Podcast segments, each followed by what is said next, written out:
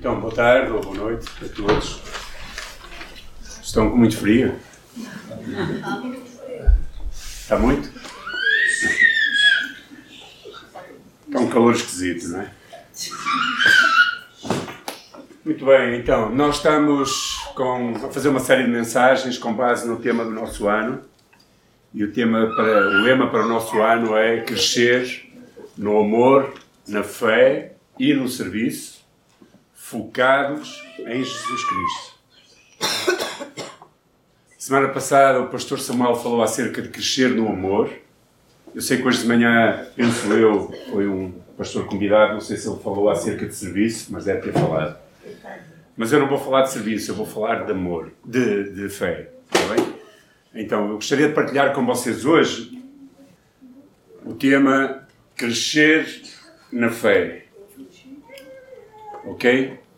Crescer na fé. Porque a fé é preciso crescer. Ou seja, nós não podemos, eh, depois que conhecemos o Senhor Jesus como Senhor e Salvador, não podemos ficar estagnados na nossa fé. A vida vai trazendo experiências, eh, nós vamos crescendo em maturidade, em conhecimento eh, de Deus, da Sua palavra, mas as circunstâncias da vida vão amadurecendo também a nossa fé.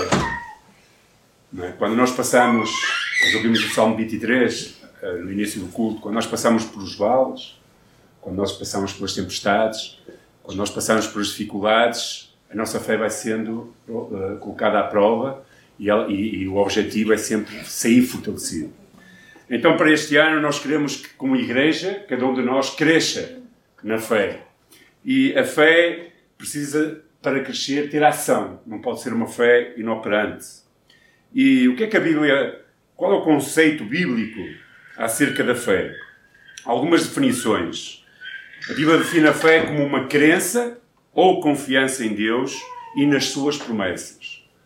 Ou seja, é preciso ter fé para acreditar nas promessas de Deus e para as esperar, principalmente para esperar por elas, ou que elas aconteçam.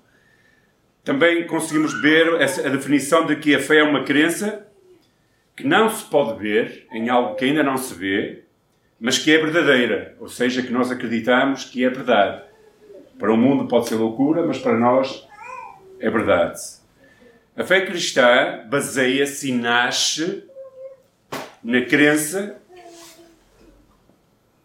de que o Senhor Jesus veio até nós, viveu entre nós, morreu por nós e ao terceiro dia ressuscitou para que nós possamos ser salvos e essa salvação é oferecida por graça, mas também por fé. Por fé nessa realidade de que Cristo veio até nós para viver entre nós, para morrer por nós e que ressuscitou ao terceiro dia, conforme as Escrituras. A fé também é descrita como uma submissão da vontade, da nossa vontade, à vontade de Deus. E o autor da carta aos Hebreus diz esta, este versículo que é muito conhecido quando fala dos heróis da fé. Ele diz: A fé é a certeza das coisas que se esperam e a garantia das coisas que não se veem. Ou seja, a fé é a certeza daquilo que nós estamos à espera vai acontecer, aquilo que Deus prometeu vai acontecer, ainda que nós ainda não a vemos, nós conseguimos quase que fechar os olhos e visualizar aquilo que irá acontecer. E diz a palavra ainda que por essa fé os antigos receberam a aprovação de Deus. Então é este tipo de fé que nós queremos que este ano seja desenvolvida nos nossos corações. E a fé cristã é uma fé viva, ativa, operante, que se expressa nesta obediência e amor a Deus e também na nossa relação de uns com os outros. Por isso devemos entender que na caminhada da vida, precisamos cultivar todos os dias. Não é? Eu, isto está aqui uma imagenzinha que eu, que eu coloquei, eu estou a andar para a frente e é para trás. Ok? Como está a crescer uma planta. A fé é igual, é preciso tratar dela, é preciso fazer alguma coisa para, para que ela se vá desenvolvendo. E qual é o maior exemplo para a nossa fé? É Jesus Cristo. Por isso é que nós temos de estar focados em Jesus. É de lá que nós tiramos os maiores exemplos. Se nós lermos os Evangelhos, nós encontramos inúmeras passagens, histórias, histórias não é histórias, histórias reais da forma como Jesus uh, se relacionava com as pessoas e com a forma como Jesus se relacionava com o Pai e como ele, uh, uh, no caminhar da vida, enfrentava tudo o que acontecia na sua vida com essa fé e com os olhos colocados no Pai. Alguns exemplos. Quando Jesus é tentado no deserto, ele resiste à tentação, confiando no cuidado de Deus e na sua palavra, por fé. Não é? O diabo atacava, Jesus dizia, está escrito, aos anjos darás ordens, isto e outro, uh, uh, faz estas pedras pão, e o Senhor Jesus, sempre olhando para o Pai, sabia que precisava de se guardar dos ataques do diabo. Jesus, por exemplo, quando recebe a notícia de que Lázaro tinha morrido, o seu querido amigo, os, os, todos ficam apavorados e Jesus disse: Tende calma, porque esta enfermidade não é para morte. E ele morreu, não é? E passado três dias, Jesus foi até aquele sepulcro e sabendo do poder que nele estava, ele sabia que tinha o poder para ressuscitar Lázaro. Ele tinha a fé no poder. Também antes de ser preso e condenado à morte, Jesus mostra a confiança de que a sua vida estava nas mãos de Deus e muitos outros. Então Jesus é o nosso modelo perfeito de fé e, através do seu exemplo, ensina-nos a confiar nele em todas as coisas, e quando diz todas as coisas, é todas as coisas. Mesmo quando as circunstâncias são difíceis. Porque é muito fácil nós dizer que temos fé quando tudo está bem, não é? Quando o barco está no mar e a vela está levantada e o vento está a soprar, está tudo a andar bem. Agora, quando o vento para e o barco fica parado, nós começamos a ter dúvidas. Então é nessas circunstâncias difíceis que nós olhamos para Jesus e Ele é o nosso modelo perfeito. Eu gostava de muitas histórias que se podiam contar, destacar três. Eu vou tentar ser rápido, ok? Como ter uma fé ativa e prática. Primeiro exemplo. Em Lucas 22, 31 e 32, Jesus mostra-nos que devemos orar, ou seja, mostra-nos a sua oração antes de ser preso e levado para ser crucificado. A palavra de Deus diz: Simão, Simão, Satanás vos pediu para peneirar-vos como trigo, mas eu roguei por ti para que a tua fé não esmoreça e quando te converteres, fortalece também os teus irmãos. Isto acontece precisamente antes do Senhor Jesus ser preso ele está com os seus discípulos e ele fala a Pedro, dizendo: Satanás vai peneirar a vossa fé como quem peneira trigo. E Jesus dá um exemplo de como é que nós devemos reagir ou agir quando somos peneirados. E é orando. Jesus estava a orar para que a fé de Pedro permanecesse e que quando ele se convertesse, ele encorajasse os outros também.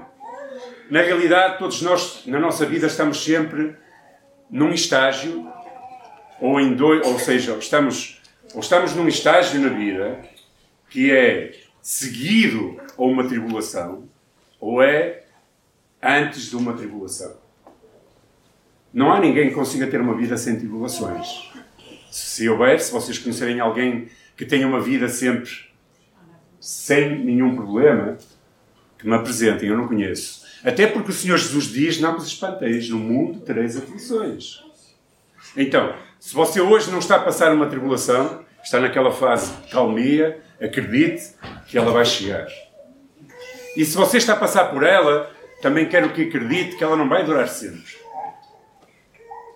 E Jesus ia enfrentar a sua mais dura prova em vida, e está a falar aos seus discípulos dizendo: A vossa fé vai ser testada, mas eu vou orar. Então, a primeira lição que nós temos ao seguir este exemplo de Jesus é orar constantemente a Deus para que Ele fortaleça a nossa fé, assim como Jesus fez antes de ser preso e levado para a crucificação. Ou seja, nós devemos desenvolver, dedicar tempo todos os dias a conversar com Deus para que Ele nos fortaleça a fé para que nós possamos, no dia mau, e o dia mau vem, estar fortes e saber quem é o nosso Deus. Porque no dia bom é fácil, como eu estava a dizer, no dia mau é que é difícil. Quando uh, as coisas estão difíceis, nós colocamos dúvidas. Pedro iria ser peneirado e os seus irmãos, os seus discípulos, de uma forma que todos eles abandonaram Jesus. A exceção de João, que se conseguiu disfarçar no meio das mulheres. Todos abandonaram.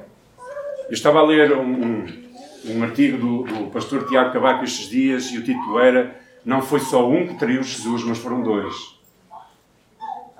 Na realidade foram todos, mas pronto. Ele estava a dizer: Judas traiu ao vender Jesus, mas Pedro também traiu ao negar Jesus. Traiu a sua confiança, traiu a sua amizade, traiu tudo isso. E há momentos na vida em que Satanás vai colocar provas para que nós neguemos Jesus. Vai peneirar a nossa fé. E nessa altura, para que nós possamos estar fortalecidos, precisamos passar tempo com Deus. Para saber quem Ele é, para o conhecer intimamente, para saber que Ele vai estar connosco. Então, isso é uma lição. Precisamos também confiar em Deus em todas as coisas, mesmo quando é difícil. Logo a seguir, Jesus chama Pedro e mais dois discípulos e vai orar lá para o lugar do Getsemani, lugar da prensa, onde era prensado o azeite. E Jesus está a orar naquele lugar e Jesus está a dizer ao Pai: Pai, esta hora é dura, é difícil. Se é possível, afasta de mim este cálice, mas não se faça a minha vontade, mas a tua. Então, fé é orar ao Senhor para que nos livre da aflição, mas estar certo de que se ela é o melhor para as nossas vidas, e não parece, nós devemos aceitá-la. E dizer ao Senhor Jesus que nos dê a graça. A agonia de Jesus era tanta que suor com, lágrimas, com, com, com sangue caía pelo seu rosto. Isso é possível. Eu já ouvi uma pregação e o Dr. Jorge Cruz já explicou aqui que isso é um fenómeno possível numa agonia extrema de stress nas nossas vidas. Eu não acredito que Jesus queria fugir da cruz. Jesus nunca quis fugir da cruz. Ele veio para morrer. Ele sabia. Eu acho que Jesus estava mais do que nada a dar um exemplo de como nós devemos enfrentar os momentos difíceis da vida. E é muito interessante, se vocês lerem a passagem lá a partir do, do versículo 39, vocês veem que Jesus está nesse momento de agonia e ele vem até aos seus discípulos. E os seus discípulos estão a dormir. A palavra diz que eles estavam tão entristecidos que adormeceram. Olha, eu quando estou muito triste não consigo dormir. Fico a pensar não é, naquilo que me mantém triste. Eles adormeceram.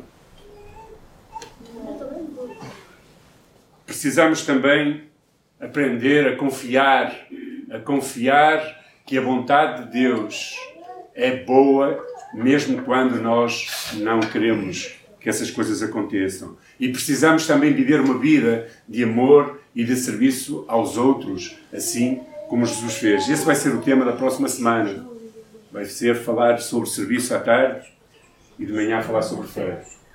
Vai ser ao contrário. Pronto, quem vem à tarde vai falar sobre serviço, quem vem de manhã vai ouvir a falar sobre, sobre, sobre fé. Então, isso significa estar disposto a fazer o que Deus quer, mesmo que isso signifique sair da nossa zona de conforto. Às vezes, Deus, nós temos tudo controlado. É? E quando temos tudo controlado, nós relaxamos. E Deus dá-nos um abanão na vida para nos tirar da zona de conforto, para que nós possamos crescer mais na fé. Viver é, nessa realidade é viver, ajuda-nos a viver perto dele, ajuda-nos a parecermos mais com Jesus Cristo. E, na verdade, é, é isso que o Senhor Jesus quer. A segunda história encontra-se em Mateus 8, 23 a 27, ou também em Lucas. Também está em Lucas, capítulo.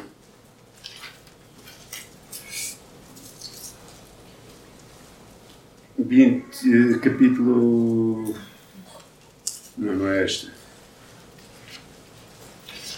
Estou por aqui à procura. Já, já tirei. Bom, acho que é capítulo 9, salvo erro.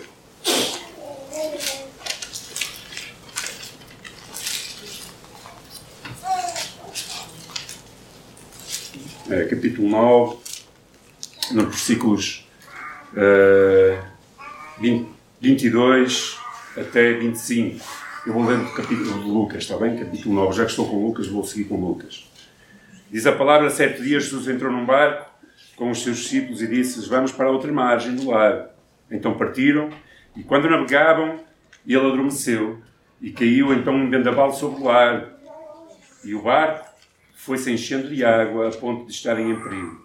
Aproximaram-se dele, despertando-no, dizendo: Mestre, mestre, vamos morrer. E ele, levantando-se, repreendeu o vento e a fúria da água, e estas cessaram, e veio a, calma, a calmaria. Então lhes perguntou: Onde está a vossa fé? Atemorizados, eles se admiravam e diziam uns aos outros: Quem é este que dá ordem até aos ventos e à água, e eles lhe obedecem? Esta passagem é uma passagem que também tem alguma ensinança para as nossas vidas. Jesus está cansado, porque senão não adormecia. Ele manda os seus discípulos irem para o barco e entra no barco. E durante o processo da viagem levanta-se muito vento e uma grande tempestade ao ponto de entrar água para dentro do próprio barco. Esta história mostra-nos que, assim como Jesus, devemos confiar em Deus em todas as situações, mesmo quando tudo parece estar a desmoronar. A história tem implicações para as nossas vidas. Ela ensina-nos a confiar em Jesus, ela ensina-nos a, aprender a descansar e a não estar ansiosos e atemorizados. Assim como os discípulos no barco, muitas vezes os ventos e as marés se levantam contrárias à nossa vida e as situações parecem estar fora de controle. Quando nós recebemos uma notícia de que estamos doentes. Eu tenho uma pessoa amiga que ele é, é muito divertido, é um homem com 73 anos está, está sempre a pensar em lanches e comidas e bebidas. E ele é, é muito engraçado, não é? De vez em quando telefone, mas velho, vamos lanchar e tal. Anda à minha casa lanchar. Então, o que é que acontece? Ele é um homem cheio de energia, com 73 anos, ainda trabalha, tem uma oficina de mecânico. Estes dias fez um exame às fezes, que é recorrente das pessoas, os que são mais novos ainda não percebem isso. Quando vocês forem a partir dos 50 ou vai ao 90, começam-se a fazer esses exames e, e, a notícia chega que ele tem sangue oculto nas fezes. O mundo dele desmoronou. Não quer sair de casa, está deprimido, está angustiado, já está a pensar que tem cancro, já está a pensar que, que vai morrer. Então, de vez em quando na vida, nós recebemos assim umas notícias que abalam, que nos tiram a energia, a força, o nosso barco começa a meter água por todos os lados. E o pior é que nesses momentos nós achamos que Jesus está a dormir, que não se importa com a nossa vida. Nós achamos que ele que não está minimamente preocupado. Quando os problemas financeiros chegam, quando nós temos mais dias no mês do que dinheiro no bolso. Sabem qual é o pior mês do ano? Janeiro. Porque a gente rebenta o dinheiro antes e depois chega a janeiro e não começa a cara. Eu vejo algumas pessoas a dizer, hoje estava a falar com, com um irmão lá de Lessa que anda no Uber, dizia lá, oh, pastor, janeiro é, é terrível, ninguém tem dinheiro. Dizia, eu às vezes não ganho dinheiro nem para nada. E eu, pois é, o pessoal gastou todo o dinheiro e agora anda na rasca, não é? Então, quando há falta de dinheiro, quando há problemas no trabalho, ou qualquer outra coisa, cabala a nossa estrutura de vida, o nosso barco começa a mexer muito, a água começa a entrar, e o problema é que no meio disso tudo nós olhamos para Jesus e dizemos: Tu não te importas? Nós vamos morrer. Tu não te importas com nós. E às vezes, pior do que isso, é que nós, quando estas notícias abalam e quando estas coisas chegam, nós raramente fazemos a pergunta errada. Que é, qual é a pergunta? Esse meu amigo, quase certeza, já tive a oportunidade de falar com ele e quero amanhã visitar outra vez para estar com ele, quase certeza, a pergunta mais recorrente na sua mente é porquê? Porquê? Porquê eu? Porquê que isto me acontece? Nós, como filhos de Deus, diante das circunstâncias, talvez a pergunta que nós devemos fazer é: para quê? O que é que tu me queres ensinar com isto, Senhor? O que é que tu queres que eu aprenda? Como é que tu queres que eu atravesse esta tempestade? Não é? E às vezes, Jesus parece que está a dormir, parece que não se importa connosco, mas Ele não está a dormir. Ele tem tudo sob controle.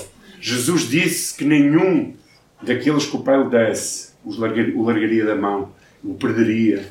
Jesus prometeu que a boa obra que um dia começa na nossa vida, Ele vai terminar. E não há ventos, tempestades, águas que possam entrar no nosso barco, que frustrem os planos que Deus tem para a nossa vida. Quando eu fui a Santo Meio Príncipe, aquilo é uma ilha e nós íamos visitar outras ilhas. E contratava lá o Flavinho, através de conhecimentos, contratava pescadores para nos levar. E num dos barcos que nós fomos, ele ia tirando água com balde, não é? E eu ia lá dentro e disse, isto é mesmo por fé. Porque quando um pescador começa a tirar água de dentro do barco, não é? A gente diz, isto se demorar muito tempo, o barco é capaz de encher e ficamos aqui. Pois às vezes a nossa vida é assim também. Ter fé é confiar. Uma fé ativa é confiar em Deus em vez de confiar em nós mesmos ou nas nossas próprias forças.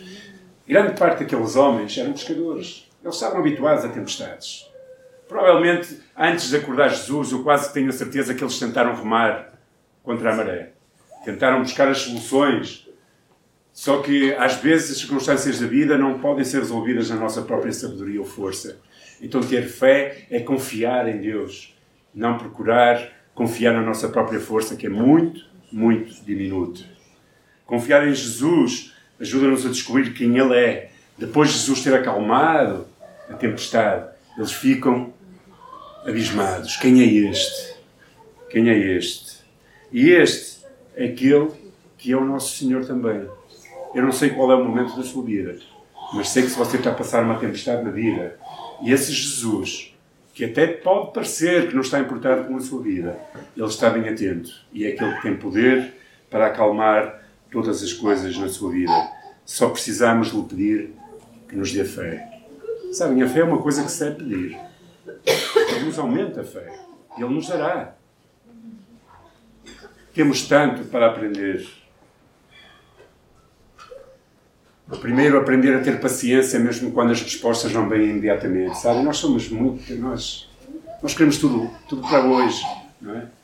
Eu sempre, quando. Eu sou tão apressado que eu vou ao supermercado e procuro a caixa que tem menos gente e sempre acontece alguma coisa.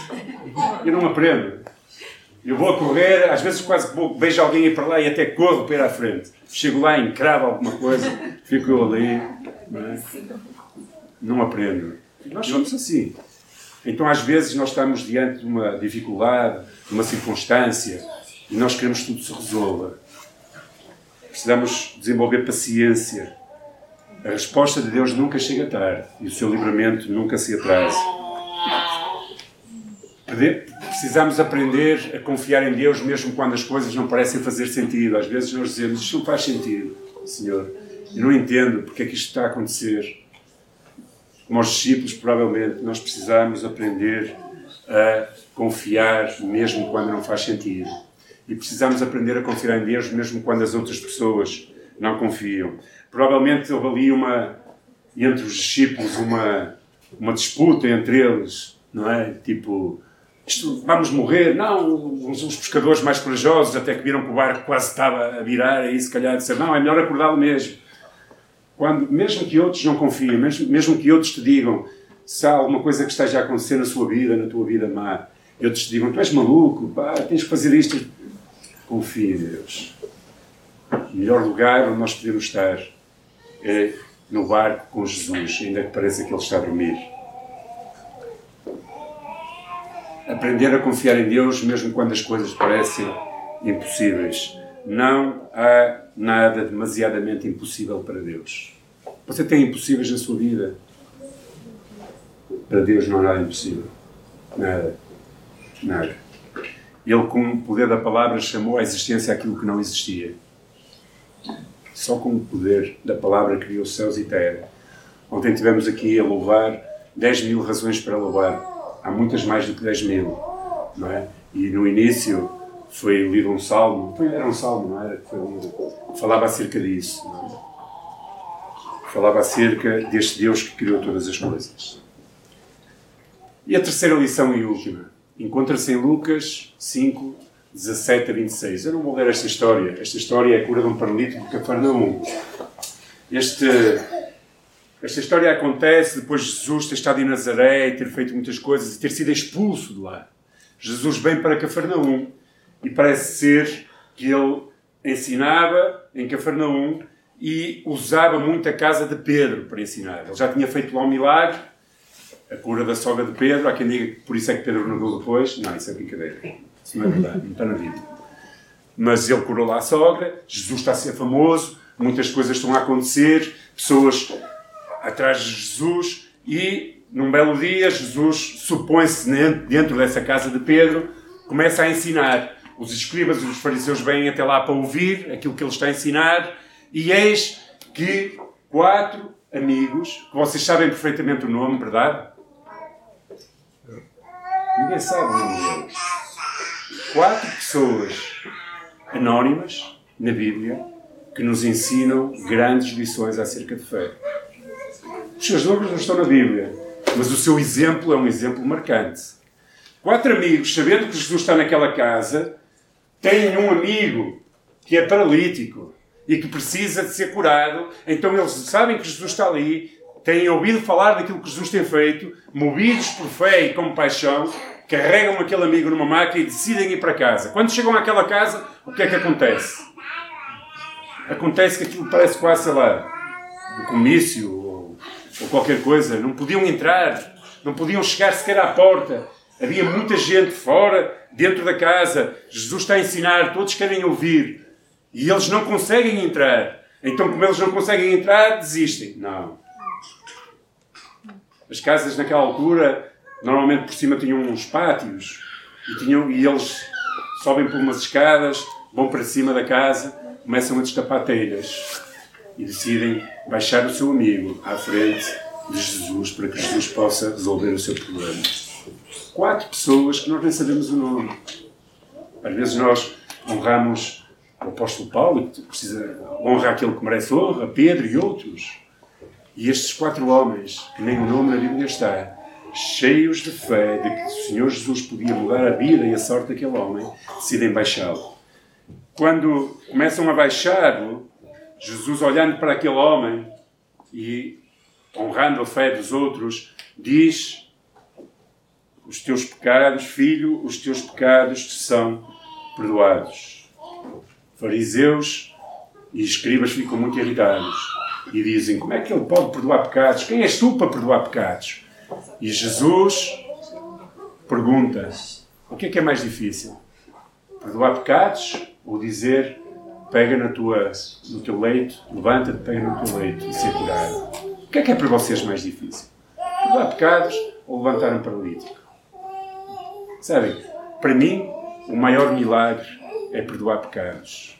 Para mim, o maior milagre que existe é alguém encontrar Jesus como Senhor e Salvador e os seus pecados serem perdoados e o seu nome ser escrito no livro da vida. Esse é o maior milagre que pode haver.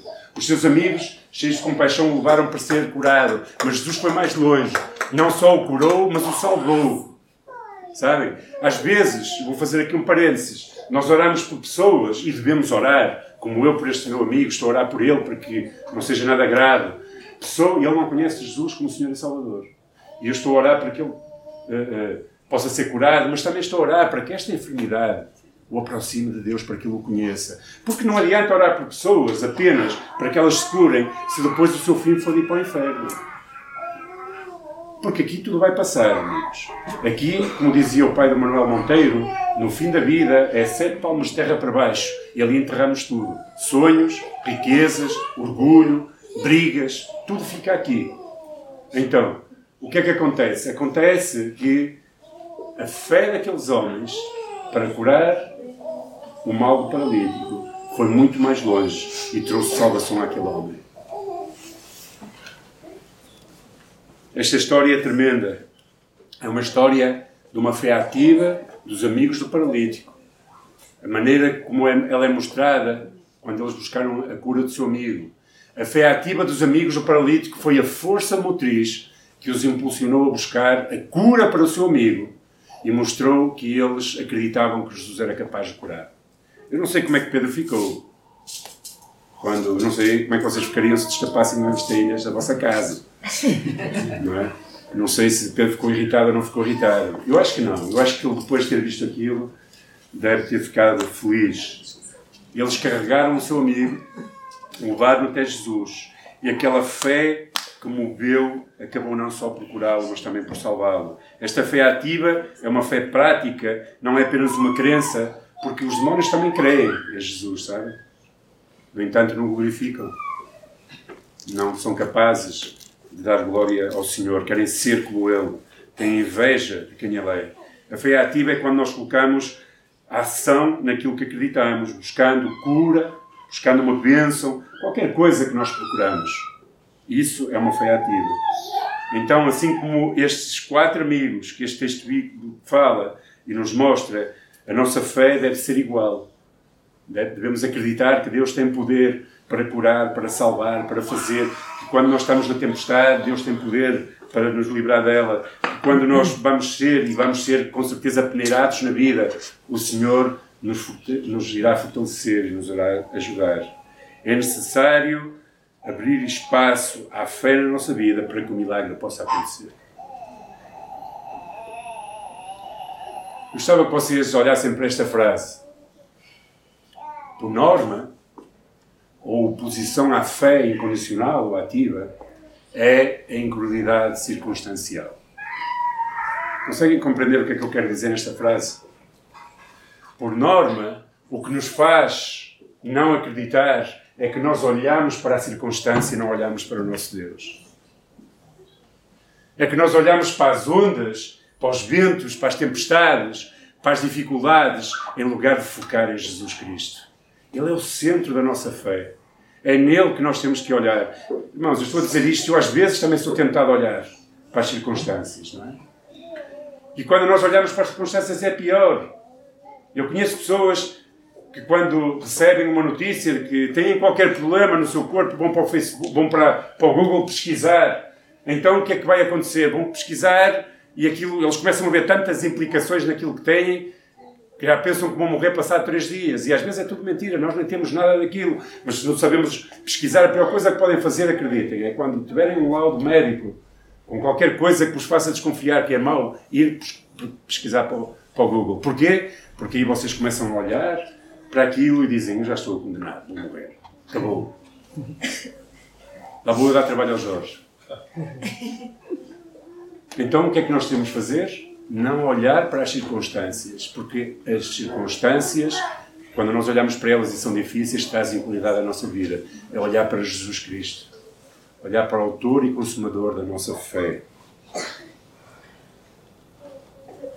Estas três histórias histórias relatadas na Bíblia ensinam a importância da fé em ação. Primeira, Jesus está a orar por o seu amigo Pedro, dizer a tua fé vai ser peneirada, mas eu estou a orar para que o Senhor te fortaleça. Esse é um grande exemplo. Ore pela sua fé, ore pela fé de outros quando estão a passar por dificuldades. Quando alguém está doente, ore para que o Senhor não só o cure, mas para que fortaleça a sua fé. Ore Ora, desenvolva a comunhão com o Senhor. Quanto mais intimidade nós temos com Deus, mais fortalecidos nós somos no dia da angústia, no dia da dificuldade, no dia mau. Não, não desligue, não desligue de Deus, do Senhor. Ligue-se a Ele através da oração e você será fortalecido.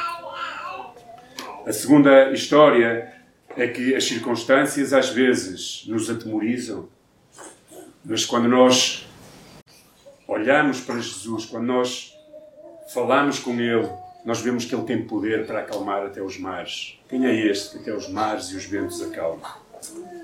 E esta terceira história fala acerca de três amigos de um paralítico que nos dão um grande exemplo de uma fé em ação. Eles não ficaram prostrados diante das dificuldades, eles não, não desistiram quando viram que estava muita gente, eles procuraram uma solução. Eles acreditavam que Jesus podia mudar a história daquele homem.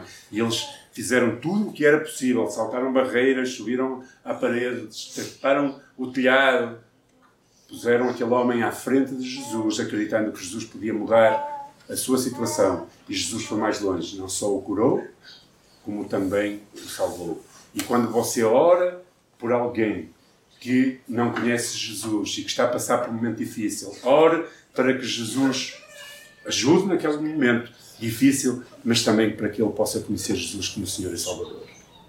Porque esse é o maior milagre que pode existir. Maior até do que ressuscitar alguém, sabe? Porque se, se Jesus ressuscitou pessoas e se hoje, eu acredito que o meu, o meu, Deus tem poder para ressuscitar, há alguns relatos para a África e para outros países de pessoas que foram ressuscitadas, e eu acredito que Deus pode fazer isso, quem sou eu para dizer que não? Mas se aquela pessoa não conhecer Jesus, ela vai morrer outra vez.